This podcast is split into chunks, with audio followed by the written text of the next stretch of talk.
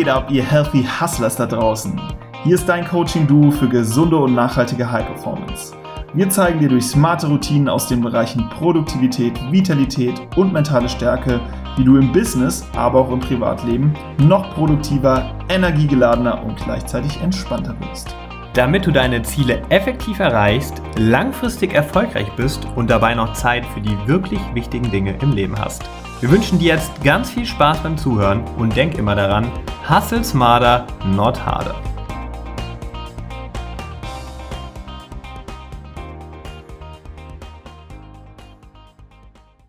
Herzlich willkommen, liebe Hörer, zu einer neuen Podcast-Episode hier bei den Healthy Hustlers. Mein Name ist Adrian Roth und ich freue mich mega, dass du wieder eingeschaltet hast. Und in unserer heutigen Episode geht es äh, darum, wie du dein Business auf eine gesunde und nachhaltige Art und Weise führst. Und da habe ich mir heute einen wunderbaren Gast eingeladen, nämlich die Autorin und Podcasterin Maria Anna Schwarzberg. Maria, schön, dass du da bist. Ja, danke für die liebe Ankündigung. Ich freue mich auch, dass ich hier sein darf. Und ich will nochmal auf den Podcast eingehen, den ich gerade erwähnt habe, weil den kennt vielleicht der ein oder andere, der hier gerade zuhört. Proud to be Sensibelchen ist das. Ein super geiler Name, wie ich finde. Und ich habe vorhin mal geschaut und bin einfach komplett baff gewesen, als ich gesehen habe, du bist jetzt fast dabei, die 100 Episoden zu knacken und hast 245 Bewertungen. Also Hut ab hier von Podcaster zu Podcaster. ähm, ja, das stimmt. Die 100. Episode steht bald an. Ähm, ich habe auch überlegt, ob ich danach irgendwie mal mal so eine Pause einlege oder irgendwas verändere, aber da muss ich noch in Ruhe drüber brainstormen und ähm, Podcast ist einfach ein super tolles Medium nach wie vor, finde ich, um, um seinen Themen eine Stimme zu geben, so wie wir das hier auch gerade bei euch machen. Ja, du sagst es. Von daher freue ich mich sehr, dass du da bist. Und ich will noch kurz für den Hörer mal erzählen, wie wir uns denn kennengelernt haben, weil das ist schon eine, eine ganze Weile her, fand ich aber eine super Begegnung. Und zwar war das, meine ich, im März noch diesen Jahres. Und zwar auf äh, Bali, der wunderschönen Insel, und zwar im Rahmen der Talentschmiede von Robert Gladitz. Und da warst du eine der allerersten, ich glaube sogar der erste Workshop und sozusagen Workshop-Gast, den wir begrüßen dürfen. Und da ging es damals um äh, das Thema Werte und so ein bisschen seine eigenen Werte finden und identifizieren. Und da hast du uns bei geholfen. Und ich war wie alle anderen damals einfach mega geflasht von dir als Person. Und du hast so viel, so viel Ruhe, Ausgeglichenheit und einfach unfassbar schöne, schöne Vibes da damals mit reingebracht. Und genau an diesen Moment habe ich mich nämlich kürzlich erinnert und dachte mir, hey, ich muss unbedingt doch mal die Maria fragen, ob sie Lust hat auf ein Interview, weil ich glaube, das spürt man auch über dieses Medium Podcast, was du für eine tolle, ausgeglichene Persönlichkeit bist. Und ja, es ist äh, schön, dass es damals in diesem Rahmen geklappt hat.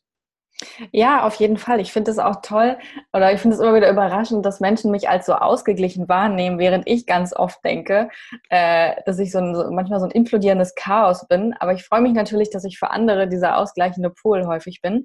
Und ich erinnere mich noch sehr genau auch noch daran, ähm, wie das damals auf Bali war, weil das war meine Auszeit. Wahrscheinlich war ich deswegen auch einfach nochmal gechillter. Mhm. Und ähm, das war so das, der einzige Termin, den ich wahrgenommen habe in dieser zweimonatigen Auszeit. Und ich weiß auch, dass ich ganz aufgeregt war und dachte, ach oh Gott, mal gucken, wie das jetzt wird. Meistens ist bei Rob Gladitz immer so viel äh, Hustle, Hustle, Power, Power und ich komme da so in meinem Zen-Zustand hin.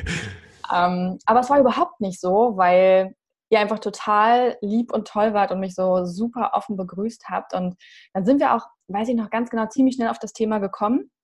Auszeit und Hasseln. Mhm. Und ähm, ich weiß noch, dass ihr beide und auch der Rest ganz einheitlich der Meinung war, nee, das wollen wir nicht. Also wir wollen hier auch wirklich den einen Tag die Woche frei haben und das ist uns total wichtig, dass wir hier gesund essen und dass wir uns Pause nehmen. Und ich dachte so, oh, ist das schön, ist das schön.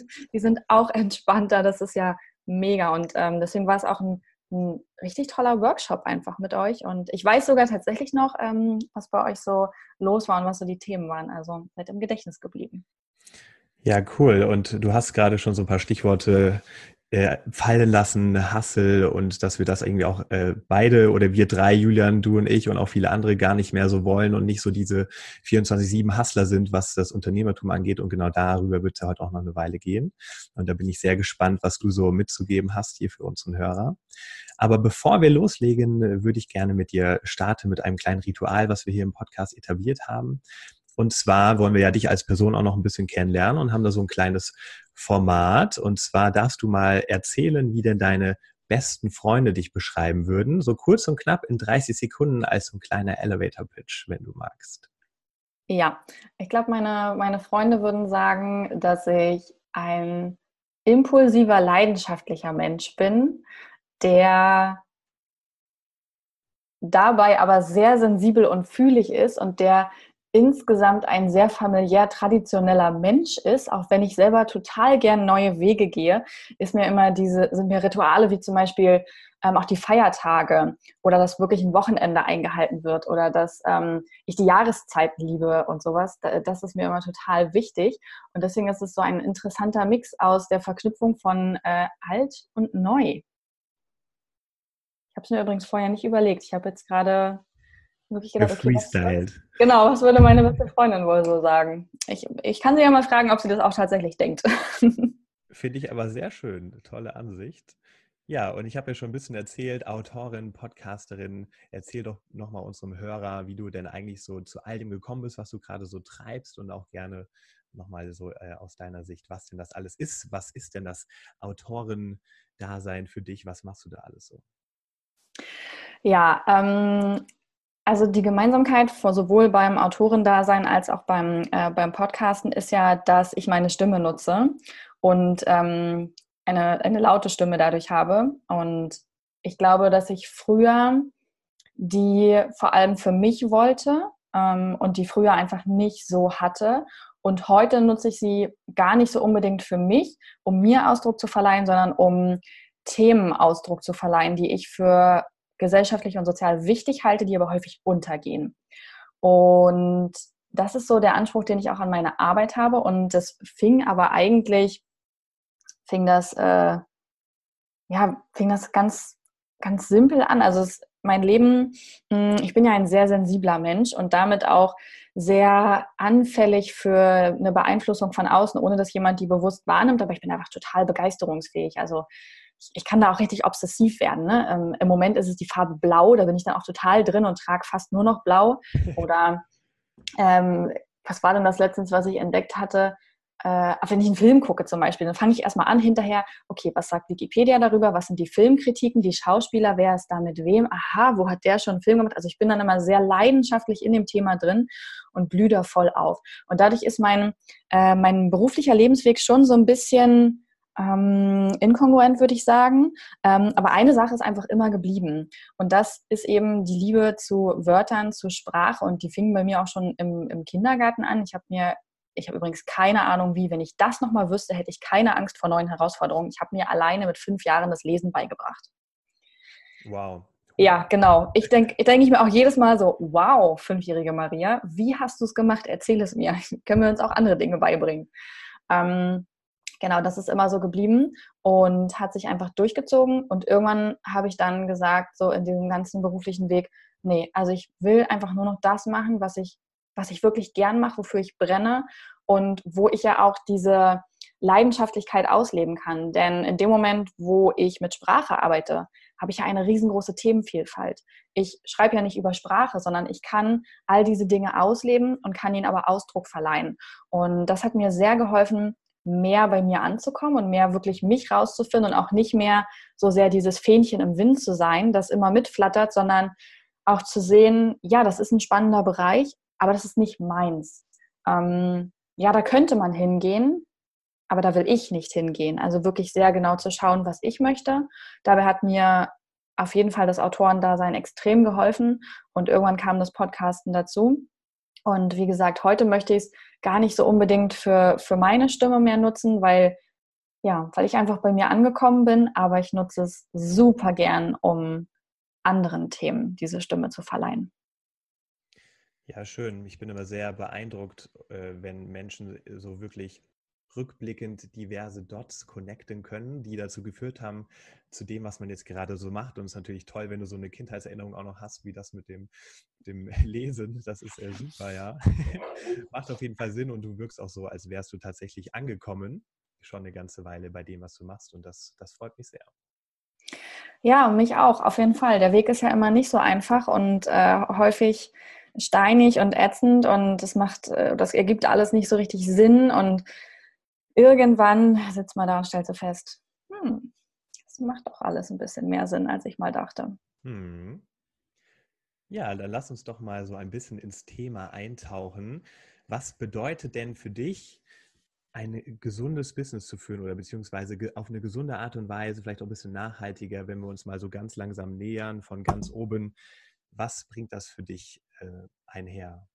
Hm, ähm, das ist also es ist wirklich eigentlich auch total gut, dass wir dieses Interview an dieser Stelle oder an diesem Zeitpunkt in meinem Leben ähm, führen, weil ich mich die letzten Wochen vor allem extrem damit auseinandergesetzt habe, was sind eigentlich meine Firmenwerte, also die wirklich die beruflichen Werte, die sich schon noch ein Stück weit von den privaten Werten unterscheiden.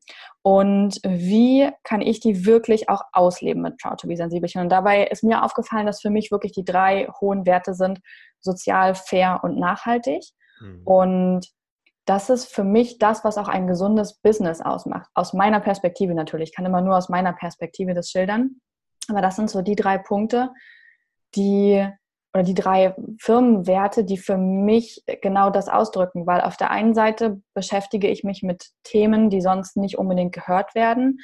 Ich setze mich für sozialen Wandel ein. Ich möchte, dass wir mehr miteinander sind, mehr Menschlichkeit walten lassen. Und als nächstes eben dieser Punkt Fairness. Das ist für mich vor allem die Arbeitsbedingung, also dass ich die Menschen, mit denen ich arbeite und mich selber nicht einfach verbrenne, sondern faire Arbeitsbedingungen schaffe, die sowohl für die anderen als auch für, für mich gelten. Und das ist natürlich eine faire Bezahlung. Mhm. Das heißt auch, dass ich natürlich einen fairen Gegenpreis einfordere, wenn ich für etwas bezahlt werde, aber auch eben ähm, Freelancern oder Mitarbeitern, wenn ich mit denen agiere, eine genauso faire Bezahlung zukommen lasse und nicht um den letzten Euro feilsche, ähm, wodurch ich ja auch einfach unmotivierte Mitarbeiter ansonsten hätte. Ja. Und eben auch die Arbeitsbedingungen frei wählen lasse, sodass jeder für sich seinen Arbeitsplatz kreieren kann, den er braucht und zu den Zeiten arbeiten kann und von wo er auch möchte. Und so dieser dritte Punkt ist eben diese Nachhaltigkeit und das ist ähm, für mich einfach ein riesengroßes Thema, weil ich glaube, dass wenn wir jetzt nicht die Umwelt ähm, rücksichtsvoller behandeln, dann haben die nachfolgenden Generationen ein riesengroßes Problem. Und deswegen ist für mich halt in dieser Firmenwelt total wichtig, dass wir nachhaltig agieren. Also wir haben zum Beispiel nur Kooperationspartner, die diesen Grundsatz erfüllen. Ähm, wir sind selber ja gerade in einem Crowdfunding für ein Buch, das komplett nachhaltig ähm, gedruckt wird und auch versandt wird. Das ist so ja, der Anspruch, der da einfach dahinter steckt, dass wir eben die Menschen nicht verbrennen, aber auch die Umwelt nicht. Und wenn wir das beides so ein bisschen berücksichtigen, dann können wir sozialen Themen sehr wohl eine Stimme geben und damit dafür sorgen, dass wieder mehr Menschlichkeit einzieht. Ja, sehr schön. Sozial, fair, nachhaltig. Ich habe es mal gleich mitgeschrieben hier. Mhm. Auf jeden Fall äh, tolle Werte und ich denke, das passt auch äh, wie die Faust aufs Auge, nachdem ich äh, so ein bisschen dich auch verfolgt habe die letzten Monate. Ja, dann lass uns da doch gerne mal reingehen äh, nach und nach. Du hast jetzt ja schon mal einen Überblick gegeben zu all denen. Vielleicht von vorne nach hinten Thema Sozial. Sozialen Themen widmen, hast du gesagt. Äh, was sind denn so die, die Themen, die du darunter vor allem siehst, mit denen du dich so beschäftigst und dann auch wieder aufs Business bezogen? Was geht damit einher? Ja, also theoretisch könnte das ja wahnsinnig viel sein. Es gibt super viel, was, ähm, was es an Themenbandbreite gibt. Ich persönlich habe mich einfach darauf fokussiert, ähm, über Sensibilität zu sprechen. Ich sage auch mit Absicht nicht Hochsensibilität, was ja nochmal eine Sonderklassifizierung ist, sondern ich finde es schwierig, nur über Hochsensibilität zu sprechen. Das ist vielleicht doch mal eine Änderung, die ich vornehme zur 100. Podcast-Folge, das Podcast-Intro äh, zu erneuern ähm, weil ich finde einfach, mit, indem man sagt Hochsensibilität, schafft man wieder so einen Club, in den nicht alle kommen. Das heißt, nur die Hochsensiblen dürfen da rein. Aber was ist mit denen, die auch empfindsam sind, aber halt nicht diese spezielle Form haben? Dürfen die dann jetzt nicht mitreden? Können die nicht den Podcast hören? Sind die schlechter? Nein, natürlich nicht. Und ähm, deswegen habe ich angefangen, nur noch von Sensibilität zu sprechen. Also diese fühlige Seite, die wahrscheinlich jeder von uns irgendwo hat. Der eine mehr, der andere weniger, der andere ist super hochsensibel, der andere ist einfach eher so, ja, weiß nicht, mit autistischen Zügen versehen und das ist ja auch alles in Ordnung. Ähm, aber ich möchte mich dafür einsetzen, dass diese Seite nicht als Schwäche angesehen wird. Ähm, wir leben ja in der heutigen Gesellschaft im Spätkapitalismus und es ist einfach alles schon da und alle streben nach nur noch mehr Erfolg und noch mehr Besitz und noch mehr Geld. Und deswegen sind so die gesellschaftlichen Werte Erfolg, Erfolg, Erfolg. Höher, schneller, weiter. Das ist so das Ding. Und das ist eine, bringt ähm, außerdem hervor, dass alles irgendwie effizienter werden muss. Mhm. Und was dabei hinter, hinten runterfällt, ist so die Individualität, die Menschlichkeit und eben Gefühle. Also jemand, der anfängt zu weinen oder so, wir drehen uns teilweise beschämt weg, wenn jemand auf Arbeit ausfällt wegen Liebeskummer zum Beispiel, dann wird das belächelt oder weil der Hamster gestorben ist. Da fangen wir dann eher an zu lächeln und ach, stell dich doch mal nicht so an, sei doch mal nicht so sensibel. Also du musst dir wirklich ein dickeres Fell zulegen. Nein, Mann, sei nicht so unsensibel, du Arsch. Also das ist ja am Ende das, was uns auch alle verbindet. Also das, was uns von vielen anderen Rassen unterscheidet, ist, dass wir diese Menschlichkeit haben, dass wir diesen Verstand haben.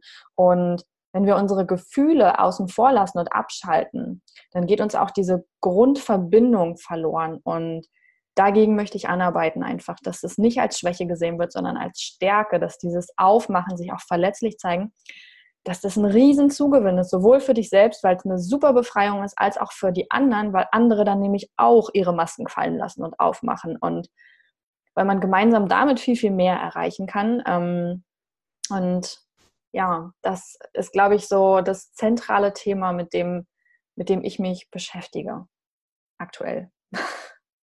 Ich habe mir gerade mal so den Spiegel vorgehalten und habe so für mich reflektiert, äh, Adrian, wie viele Gefühle zeigst du eigentlich nach außen? Und ich weiß nicht, ob es daran liegt, dass ich irgendwie ein Mann bin und ich glaube, viele Männer nehmen das auch immer gerne als Ausrede, so, ah, ich kann ja schwer Gefühle zeigen oder ich mache das einfach nicht gerne, weil es kann ja als Zeichen von Schwäche gesehen werden. Und ich glaube wirklich, aufgrund der von dir beschriebenen ja, Erfolgshungrigkeit der ganzen, der ganzen Welt ja gefühlt oder vor allem hier in der westlichen Welt immer höher, schneller, weiter, wie du auch sagst, ist es echt schwierig, ja, Gefühle zuzulassen und sich auch selbst damit auseinanderzusetzen und auch mal verlässlich zu sein, weil es ja teilweise auch dann irgendwie als, als Schwäche ausgelegt wird. Und ich glaube, also sage ich ja auch ganz offen an der Stelle, da habe ich selbst auch noch sehr viel Nachholbedarf und finde, es sollte viel mehr Marias auf dieser Welt geben, die dafür sorgen, dass eben genau das auch mal wieder in den Mittelpunkt rückt. Ja. Ja, es, ähm, es, ist ja auch wirklich einfach gesellschaftlich vorgegeben. Ähm, das ist schon seit so vielen Jahrhunderten ein, äh, eingebläut worden, dass Jungs eben zu dieser Maskulinität erzogen werden ähm, und Frauen aber auch eher klein gehalten werden einfach. Das, ähm, das spielt da so ein bisschen mit rein. Ich möchte jetzt auch nicht zu sehr auf den Feminismus ausschwenken, äh, der ja auch nicht dafür da ist, quasi, dass, dass wir Frauen besser sind, sondern eher, dass alle Menschen gleichgestellt sind. Ähm, das ist ja so der Grundgedanke hinter Feminismus, falls mich das mal jemand fragen wollte oder sich mal selber gefragt hat, was eigentlich dahinter steckt. Ähm, und das spielt da schon doll mit rein, dass wir einfach von, von Grund auf, ähm, auch wenn unsere Eltern das nie böse meinen oder so oder selber auch unbewusst machen, werden wir so ein bisschen da da entzweit und ähm, Männer halt immer in diese maskuline Haltung gedrückt, wozu natürlich Weinen und Empfindsamkeit nicht unbedingt passt und ähm, viele Männer sich auch einfach scheuen, dass ja, dass man sie so wahrnimmt, weil sie eben Angst haben, dann irgendwie zu verlieren. Hm. Ja, dann zweiter Wert, fair hast du gesagt. Da geht es vor allem darum, dass man fair zu sich selbst ist, aber auch fair zu anderen. Du hast sowas äh, erwähnt wie faire Bezahlung oder auch einfach faire Preise und so weiter. Magst du da auch noch mal ein bisschen tiefer reingehen, was da so deine Gedanken sind und äh, ja, wie es dazu kam, dass das für dich eine große Rolle spielt? Auf jeden Fall, sehr gern. Ich glaube, was da einfach mit reinspielt, sind so meine persönlichen Berufserfahrungen, die ich vorher hatte. Und also ich bin nach dem Studium direkt verbeamtet worden oder schon im Studium und habe halt in einer Behörde gearbeitet, also in einem extrem festen Korsett. Ich finde immer so im goldenen Käfig. Ähm, an alle, die Beamte sind äh, oder im öffentlichen Dienst angestellt. Ich kritisiere euch überhaupt nicht. Ja, es ist meine persönliche Empfindung gewesen, dass ich mich einfach in einem goldenen Käfig gefühlt äh, habe. Klar, ich hatte super Sicherheit, ich hatte Geld, aber ansonsten war das halt ein, wir haben das schon immer so gemacht und ähm, komische Hierarchien, kein ähm, Beförderung einfach nach Zeit und sowas. Es gibt keinen Leistungsanspruch und es ist einfach unfassbar viel schief gelaufen. Ähm, das war auf jeden Fall eine Erfahrung, für die ich sehr dankbar bin, aber bei der ich auch dankbar bin, dass ich damit rechtzeitig aufgehört habe. Danach habe ich mich ja ähm, viel im Redaktionsbereich rumgetrieben und habe zunächst in einem Startup gearbeitet. Da herrscht natürlich eine ganz andere Mentalität. Da ist viel Freiheit, viel über die Grenzen gehen, viel austesten, aber auch sehr viel, was einem abverlangt wird, was nicht honoriert wird. So, also der, der Gegenpart dazu. Und damit hatte ich in beides Einblick und habe gedacht, nee, Freunde der Sonne, also so kann doch Arbeit nicht funktionieren. Da muss, es muss doch auch anders gehen. Und ähm, habe dann mich wirklich komplett selbstständig gemacht, weil ich einfach gesagt habe, okay, ich möchte meinen Arbeitsalltag nach meinen Bedürfnissen gestalten. Ich bin halt eher so ein Sensibelchen und ich, ich arbeite auch wirklich gerne mal alleine oder von zu Hause. Ähm, ich, ich starte manchmal gern mit Yoga in den Tag oder manchmal arbeite ich gern wirklich zwölf Stunden durch, weil ich eine neue Website baue oder so. Und an anderen Tagen möchte ich einfach gar nicht arbeiten und ich möchte das flexibler gestalten. Und außerdem bin ich auch noch jemand, der irgendwie ganz gern verreist. Ich würde auch das gern möglich machen. Das muss doch gehen.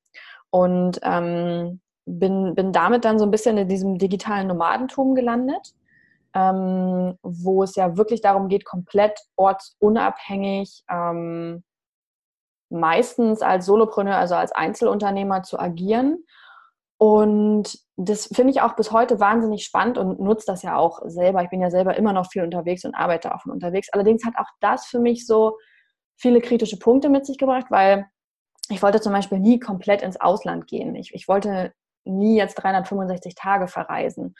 Und ich wollte auch nicht meinen, meinen Lebensmittelpunkt ins Ausland verlegen, nur um Steuern zu sparen in einem Land, das mhm. mich überhaupt erst zu diesem Menschen gemacht hat. Ja, also was meine Bildung bezahlt hat und das Krankensystem stellt und das Sozialversicherungssystem und den Rechtsstaat, den ich ja auch, also für den ich einfach nur dankbar sein kann, weil das, finde ich, vergessen wir immer, was das für ein immenses Privileg ist, dass wir durch Zufall innerhalb dieser Landesgrenzen geboren worden sind und nicht zum Beispiel in Syrien. Das ist halt ein einziges Privileg. Wir leiden keinen Hunger, keine Armut, nichts dergleichen. Und deswegen konnte ich mich dann auch nicht damit anfreunden, wirklich jetzt ähm, all dem den Rücken zu kehren, für meinen Egoismus keine Steuern zu zahlen und einfach nur an mich zu denken. So, also das als drittes auch noch ausprobiert. Und dann habe ich gedacht, okay, da muss es ja so einen Querschnitt von geben. Und habe einfach festgestellt, dass der Querschnitt ist, jedem die Wahl zu lassen, wie er arbeiten möchte, dass da eigentlich so dieser Bereich neue Arbeit drin liegt. Wir sind in einer Zeit, in der immer mehr digitalisiert wird. Das heißt, es ist möglich, mehr zu, von zu Hause zum Beispiel zu arbeiten oder von woanders. Und ich finde halt zum Beispiel in dem Punkt auch nicht, dass jeder selbstständig sein muss oder Unternehmer, sondern dass das auch für die Angestellten ein Riesenthema ist, ja, die Arbeitszeit ähm, auch reduzieren zu können. Also es gibt einige Länder, die mit gutem Beispiel vorangehen und die 30-Stunden-Woche eingeführt haben oder es zumindest testen. Ähm, oder auch Unternehmen, Patagonia ist zum Beispiel auch so ein, so ein, so ein Gigant, äh, der nachhaltig produziert, aber eben auch faire Arbeitsbedingungen geschaffen hat. Und die zeigen, es funktioniert. Es, es funktioniert, es ist möglich. Und ähm, eben auch als Angestellter vielleicht mehr ins Homeoffice zu gehen. Und hinzu kommt, glaube ich, auch, dass unsere Generation wirklich mehr dahin geht in Richtung Work-Life-Balance, dass wir nicht mehr über alle Grenzen gehen wollen.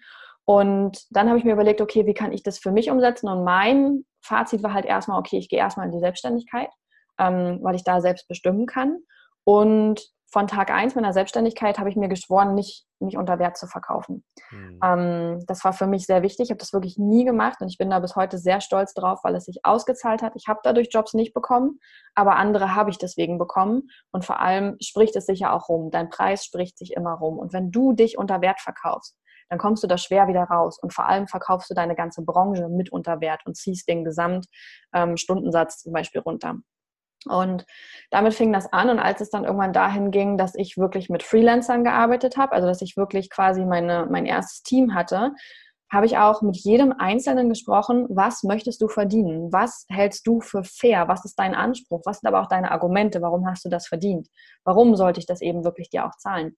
Und so habe ich mit jedem einzelnen Freelancer wirklich individuell das Gehalt ausgehandelt.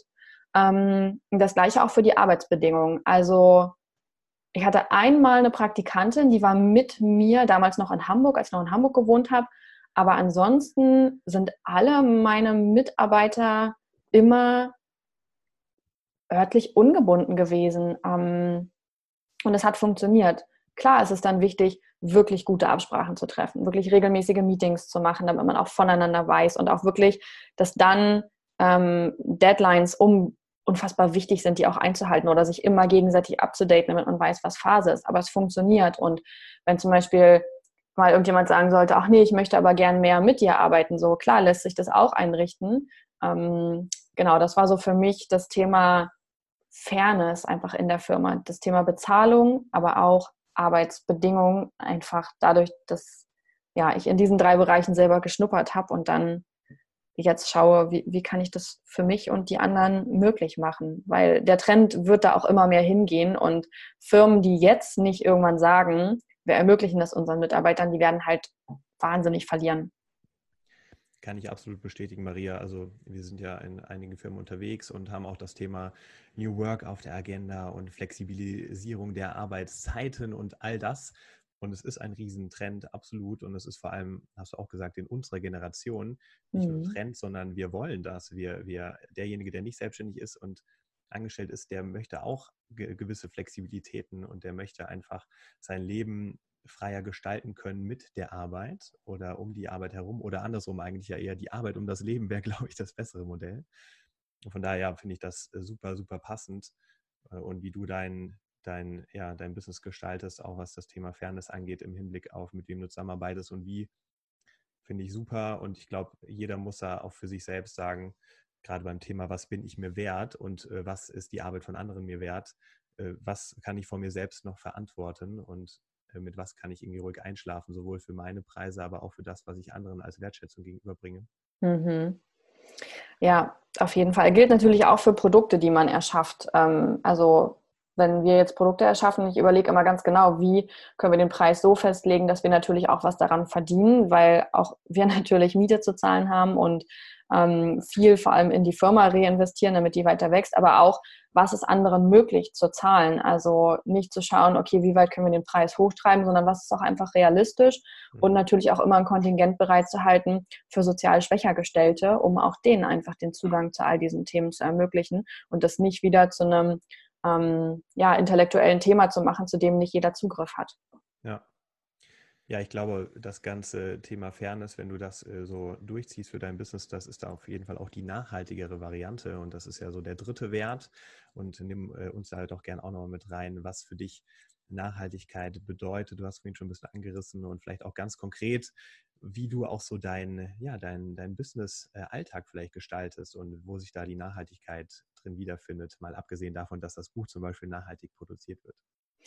Ja, ähm, ich versuche das, also das kommt, glaube ich, wirklich eigentlich eher aus dem Privaten, weil ich vor einiger Zeit ähm, oder vor einigen Jahren angefangen habe, mich damit zu beschäftigen, wie kann ich nachhaltiger leben? Also wie kann ich eben auf allen, in allen Lebensbereichen ähm, die Umwelt nicht ausnutzen, sondern mehr Hand in Hand gehen. Und das fing damals an mit dem Bereich Mode, also nicht mehr schnelle Mode, Fast Fashion, sondern Fair Fashion, weil irgendjemand zahlt am Ende den Preis. Und wenn ich es nicht bin, sondern mir günstige Sachen kaufe, dann ist es die äh, Näherin in Indien, die irgendwie 15 Stunden pro Tag arbeitet und einen Hungerlohn verdient. Und das konnte ich ganz schwer mit mir vereinbaren. Und da fing das mit an mit dem Bereich Mode, dass ich wirklich gesagt habe, okay, ich kaufe entweder Secondhand oder ich kaufe bei Firmen, die nachhaltige Mode produzieren. Und den Rest lasse ich einfach liegen.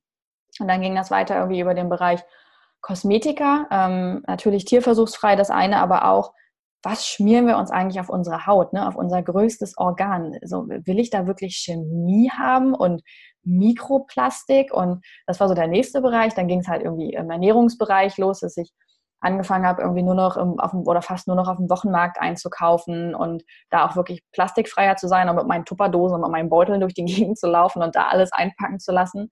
Ähm, genau, so ging das irgendwie Stück für Stück los und hat sich durchs Leben gezogen. Und dann habe ich gemerkt, dass es natürlich auch bei Proud to be sensibelchen eine Rolle gespielt hat, dass ich das, ich konnte nicht mit Firmen arbeiten, die nicht nachhaltig agiert haben. Das, das war für mich so, nee, sorry, das, das kriege ich nicht hin. Und ich habe mir natürlich damit viel Geld entgehen lassen. Also wenn ich da einfach mit jedem arbeiten würde, würde ich wahrscheinlich heute doppelt so viel Kooperationen haben. Aber ähm, das war so der erste Punkt im Kooperationsbereich, dass ich gesagt habe, nein, ich möchte nur mit Firmen arbeiten, die auch irgendwie so einen Grundsatz dahingehend verfolgen.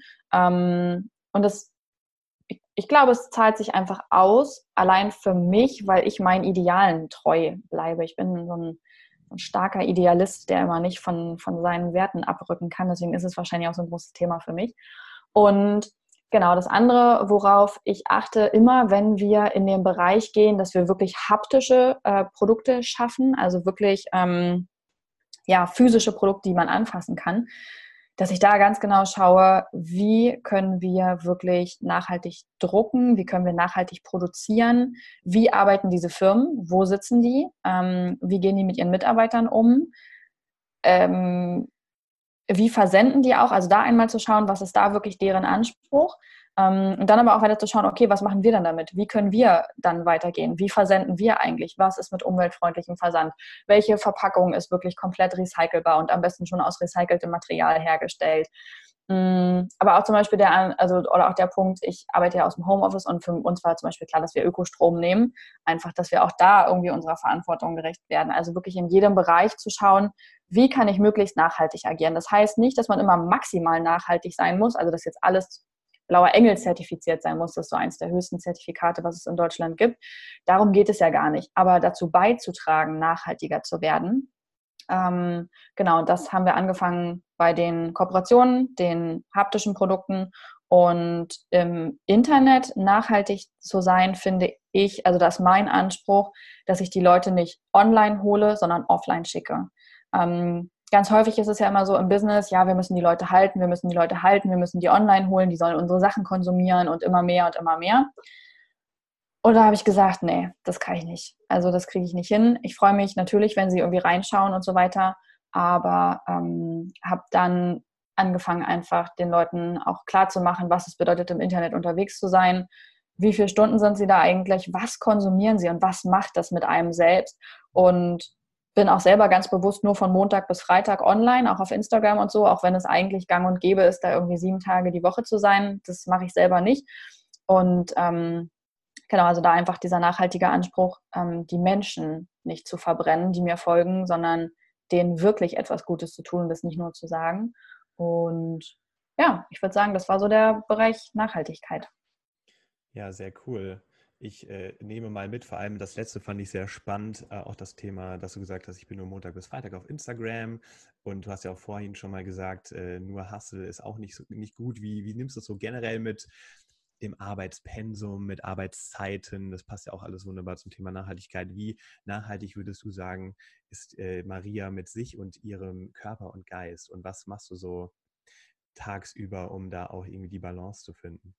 Ja, ähm das ist halt immer gar nicht so einfach, weil ich glaube halt mit diesem recht hohen Anspruch ähm, an die Firmenwerte, das bringt ja auch immer Nachteile mit sich. Ne? Es hört sich immer so schön an, so wir sind fair und sozial und nachhaltig und so, und das ist auch toll und das ist auch richtig, aber das hat natürlich auch ähm, alles eine Kehrseite der Medaille. Unsere Kehrseite ist, dass ich immer genau schauen muss, ähm, kommen wir wirklich mit dem Geld hin? Weil das ist dann immer das Thema, was meistens darunter leidet. Wir werden wahrscheinlich nicht die Firma sein, die irgendwann ähm, zu, den, zu den DAX 30 Konzernen gehört. Das wird uns wahrscheinlich nicht passieren. Das ist aber auch in Ordnung, das war nie mein Ziel. Und auf der anderen Seite mh, mm, muss ich dann auch immer schauen, dass ich nicht über meine Grenzen gehe. Ich bin ja früher mal, oder das war so der Wendepunkt in meinem Leben, ich hatte ja einen Burnout und deswegen neige ich dazu, über meine Grenzen zu gehen. Und gerade beim also ich zum Beispiel, ich liebe einfach meine Firma. Ich liebe, was wir tun. Und es fühlt sich häufig nicht nach Arbeit an und ich muss mich dann selber ausbremsen, dass ich nicht unendlich dafür arbeite, so gut das auch ist, so, so grün das auch sein mag. Ähm, es darf mich trotzdem nicht auffressen. Und das, was wiederum dann passiert ist, ist, dass ich mich sehr damit beschäftigt habe, meinen Fokus zu setzen. Ähm, ich habe für mich irgendwann festgelegt, dass ich im Durchschnitt 30 Stunden die Woche arbeiten möchte, weil das für mich die angemessene Arbeitszeit ist, mit der ich gut klarkomme. Da bin ich dann in diesen 30 Stunden auch wirklich super produktiv und super effektiv und kann richtig viel leisten. Aber ich fange nicht an und ach, naja, hier und hast du eine neue Visitenkarte, so diesen ganzen Firlefanz, der passiert dann gar nicht erst. Also ich bin quasi sehr on point. In diesen 30 Stunden. Aber ich muss dann auch immer ganz genau gucken, was mache ich jetzt? Ähm, das war am Anfang komisch. Zum Beispiel musste ich irgendwann wirklich lernen, okay, es sind 30 Stunden, aber wieso, wieso bin ich denn jetzt doch irgendwie zu nichts gekommen, was ich eigentlich privat machen wollte?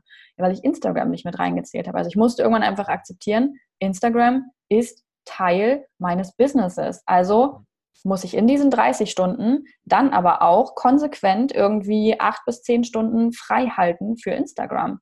Oder da kam irgendwann so diese Kehrtwende, okay, ich kann nicht mehr alle Interviewtermine annehmen.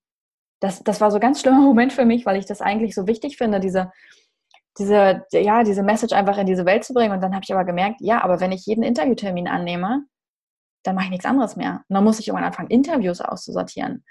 Oder auch zu schauen, ich habe früher jeden Tag in meine Mails geguckt und das auch mehrfach. Und da dann auch selber zu sagen, nee, das geht so nicht.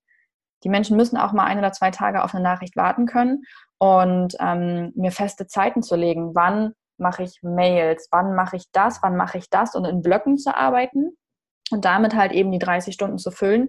Ich habe immer ungefähr so 10 Stunden lasse ich frei von diesen, von diesen 30 Stunden für Kreativarbeit, ähm, weil ich mich sonst in meiner eigenen Firma äh, mit, ja, mit Administrativaufgaben überrolle. Und eigentlich ist meine Aufgabe ja vor allem Strategie und neuer Content.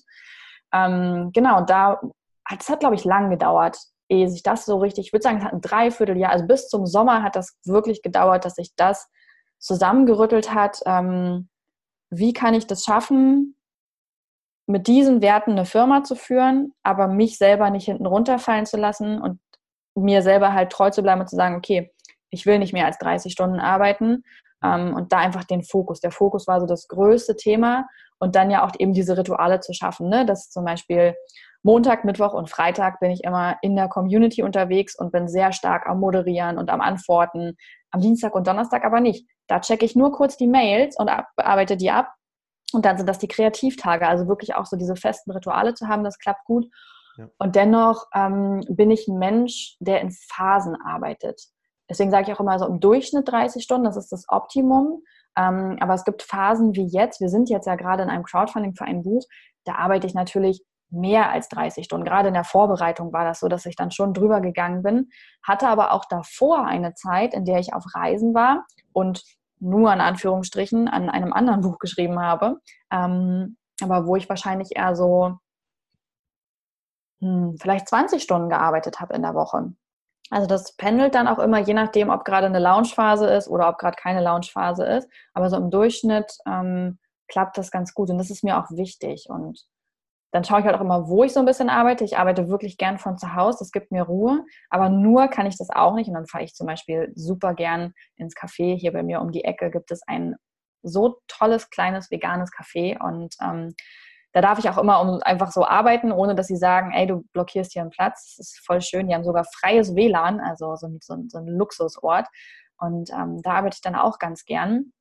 Und so habe ich einfach ja so einen schönen Mix geschaffen.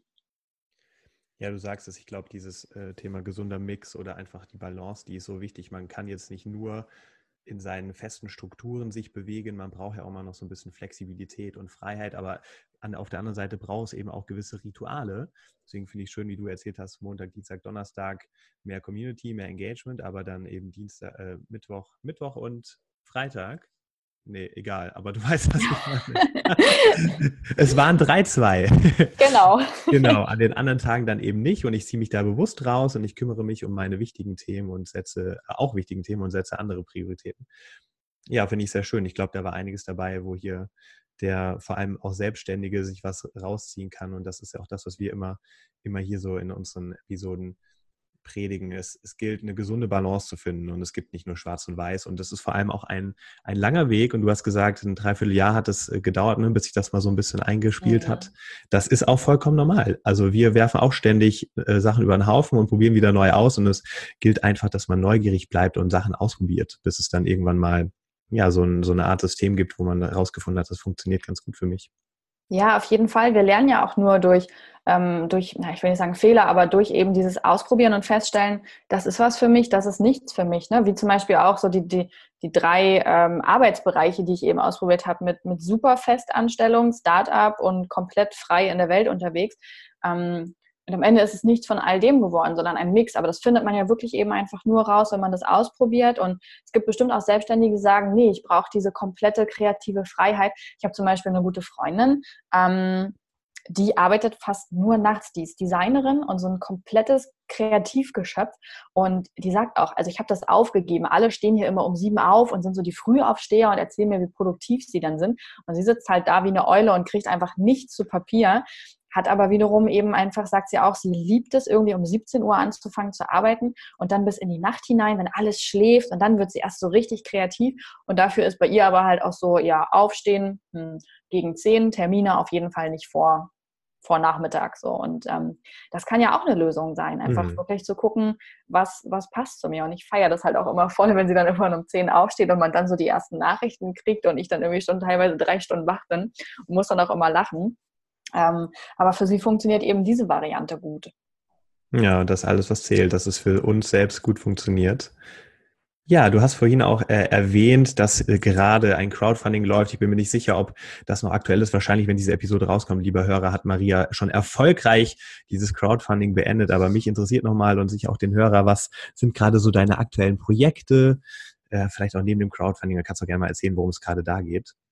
Ja, äh, genau. Das wird auf jeden Fall dann äh, wohl schon vorbei sein und äh, hoffentlich äh, wird es erfolgreich gewesen sein. Es ist eine sehr, sehr aufregende Zeit, weil es auch das erste Mal ist, dass wir ein Crowdfunding machen. Äh, Grund dafür ist, dass wir ein gemeinschaftliches Buch ähm, habe ich initiiert mit zehn anderen Autoren, in dem wir unsere sensiblen Lebensgeschichten teilen, um Mut zu machen, um zu zeigen, was das einfach für eine Stärke ist, aber auch um eben für andere sensible Menschen die Tür aufzumachen, ihre Geschichte zu erzählen, zu zeigen, auch wie vielfältig Sensibilität ist, dass es nicht nur die Introvertierten sind, die auf der, auf der stillen Treppe sitzen, sondern dass auch wir einfach ganz unterschiedliche Menschen sind. Und ähm, dann haben wir gesagt, wenn das ein Gemeinschaftsprojekt ist, dann bietet sich das auch einfach an, das gemeinschaftlich finanzieren zu lassen, was einfach noch mehr diesen Gedanken dahinter stärkt. Mhm. Ja, und mal gucken, wie das wird. Das ist ähm, gebe ich auch ehrlich zu, so ein bisschen so ein Pilot für mich, weil ich gern komplett in die, in die Buchecke gehen würde. Ich, ich lese selbst wahnsinnig viel und bin so ein kompletter Book-Nerd und ähm, ja, genau, es ist ja auch das zweite Buch, an dem ich quasi äh, arbeite. Ich arbeite ja an einem, das wird nächstes Jahr für den Rowold Verlag erscheinen und das ist jetzt quasi das erste, was ich in Eigenregie mache. Ich habe aber auch Ideen für weitere Bücher, die ich zu gern umsetzen würde. Und ich würde halt mit diesem Buch gern testen, ob es möglich ist, auch in Eigenregie Bücher zu machen, vielleicht sogar mehr Bücher, vielleicht sogar einfach irgendwann in die Verlagsrichtung zu gehen und einen eigenen Verlag zu gründen ähm, und Proud to be Sensibelchen eher zum Verlag werden zu lassen, was auch zu dem Thema passt, fair, sozial, nachhaltig, die Leute aus dem Internet holen, wirklich einen Mehrwert schaffen. Und so ein Buch ist ja einfach, das hat ja schon Wert an sich. Das ist ja mhm. schon dieses, ähm, ich habe das gemerkt, als ich damals wusste, dass ich den Buchvertrag mit Rowold hatte. Und es war auch immer mein Traum, Bücher zu schreiben und nur noch Bücher zu machen. Also es, es fügt sich quasi gerade alles so ein bisschen auch. Ähm, und als ich dann diesen Buchvertrag aber hatte, wie auf einmal die Menschen mich anders wahrgenommen haben, wie mir auf einmal so ein Expertenstatus angehaftet wurde, wie das so war, oh mein Gott, sie schreibt ein Buch. Die Leute stellen sich das ja auch immer sehr romantisch vor, als würde man dann mit Tee und Obst am Schreibtisch sitzen und auf fette Landschaften gucken und dabei natürlich total kreativ schreiben. Die Wahrheit sieht ein bisschen anders aus, muss ich sagen. Ähm, aber allein das beschreibt ja schon, dass Bücher auch heute immer noch diesen Wert innehaben und den werden sie auch nicht verlieren. Genau, und deswegen ist eben die Überlegung, ähm, unsere Reichweite durch Social Media und den Podcast zu nutzen ähm, und komplett in die Buchecke zu gehen. Ich bin selber ja auch im Coaching-Bereich unterwegs gewesen und konnte mich aber einfach nicht damit anfreunden. Also ich habe gemerkt, wie es für mich mh, irgendwann anstrengend wurde, wie ich mich auch nicht mehr damit wohlgefühlt habe und wie, wie ich das gut finde, dass es das gibt und wie wichtig das ist, aber dass ich das nicht kann. Mhm. Und ich habe diese Firma und es sind ganz viele Wege möglich. Das ist das, was ich vorhin auch meinte, dieses Fähnchen im Wind. Und ich könnte in jede Richtung gehen. Ich könnte in die Coaching-Richtung gehen, ich könnte in die Buchrichtung gehen. Äh, wir könnten bestimmt auch in Richtung Merchandise gehen und einfach so eine Marke schaffen. Ähm, es gibt bestimmt eine Möglichkeit, daraus ein Magazin wachsen zu lassen mit ganz vielen Autoren. Also es gibt ganz viele Möglichkeiten, wo wir hin können und was es auch schon gibt. Aber die Frage ist, wo will ich damit hin? Und ähm, da zieht es mich im Moment einfach stark in die Buchecke und ich bin, ich bin gespannt, wie das Crowdfunding ausgeht. Ich bin gespannt, wie es danach weitergeht ähm, und, und wo der Weg nächstes Jahr hin, hingeht. Aber Bücher sind auf jeden Fall ein großes Thema für uns. Mega spannend und ich wünsche dir von ganzem Herzen da viel Erfolg und werde natürlich weiter verfolgen, in welche Richtung es geht bei dir. Ja, jetzt darfst du zum Abschluss unserem Hörer noch ein Zitat oder ein, äh, vielleicht was Nettes, was du mal gelesen hast, äh, gelesen hast, mitgeben oder irgendwie vielleicht auch ein Motto, was dir so in den Sinn kommt, wo du sagst, hey, das ist was, das würde ich hier gerne noch raushauen. Mhm. Ähm, ein Satz, der mich immer begleitet, ist I wanted the whole world or nothing ähm, von Bukowski. Bukowski wird ja immer zu gern zitiert. Und das Sprichwort ist bei mir aber einfach echt hängen geblieben. Und zwar nicht dieses ganz oder gar nicht und doch schon ganz oder gar nicht. Bei je, allem, was man tut, zu überlegen, ist es ein Ja aus ganzem Herzen. Und wenn es das nicht ist, das nicht zu tun. Sei es beim Shoppen gehen und ich kann mich nicht entscheiden, ob ich das Oberteil will oder nicht, dann nimm es nicht mit. Sondern nur bei dem, wo du von vornherein sagst, ja, das will ich haben, das machst du. Und das gleiche auch beruflich. Nicht hm, okay zu den Jobs zu sagen, die du eigentlich nicht willst, sondern dich immer dafür zu entscheiden, für das Hell yes, das will ich. Und wenn wir uns nur für diese Ja's entscheiden, die aus uns herausschreien, dann hilft uns das ungemein, unseren Weg zu finden und unseren Kurs auch zu halten. Ähm, weil diese ganzen, ach ja, machen wir mal, die bereuen wir irgendwann. Die führen uns nicht auf unserem Weg so richtig weiter. Das ist nicht das, was nachher dauerhaft bleiben wird. Und deswegen ganz oder gar nicht. Das hast du sehr, sehr schön gesagt, Maria. Jetzt darfst du unserem Hörer noch mitgeben, wo er dich denn so auffindet. Du hast ja schon erwähnt, viel auf äh, Instagram unterwegs und ja, wie man mit dir in Kontakt treten kann. Ja, genau. Also ich bin auf jeden Fall recht viel auf Instagram unterwegs unter Maria Anna Schwarzberg, alles zusammengeschrieben. Und dann gibt es natürlich den Podcast, Proud to be Sensibelchen heißt der. Ähm, da gibt es auch eine gleichnamige Website zu, unter der man das auch alles findet. Und ähm, ja, ich glaube, das sind so die beiden zentralen Orte, ähm, wo, man, wo man erstmal einen guten Einstieg findet, wenn man sich auch mehr mit so sensiblen, sensiblen Angelegenheiten auseinandersetzen möchte. Ja, das verlinken wir natürlich alles in den Shownotes für dich, liebe Hörer, damit du das ganz leicht findest.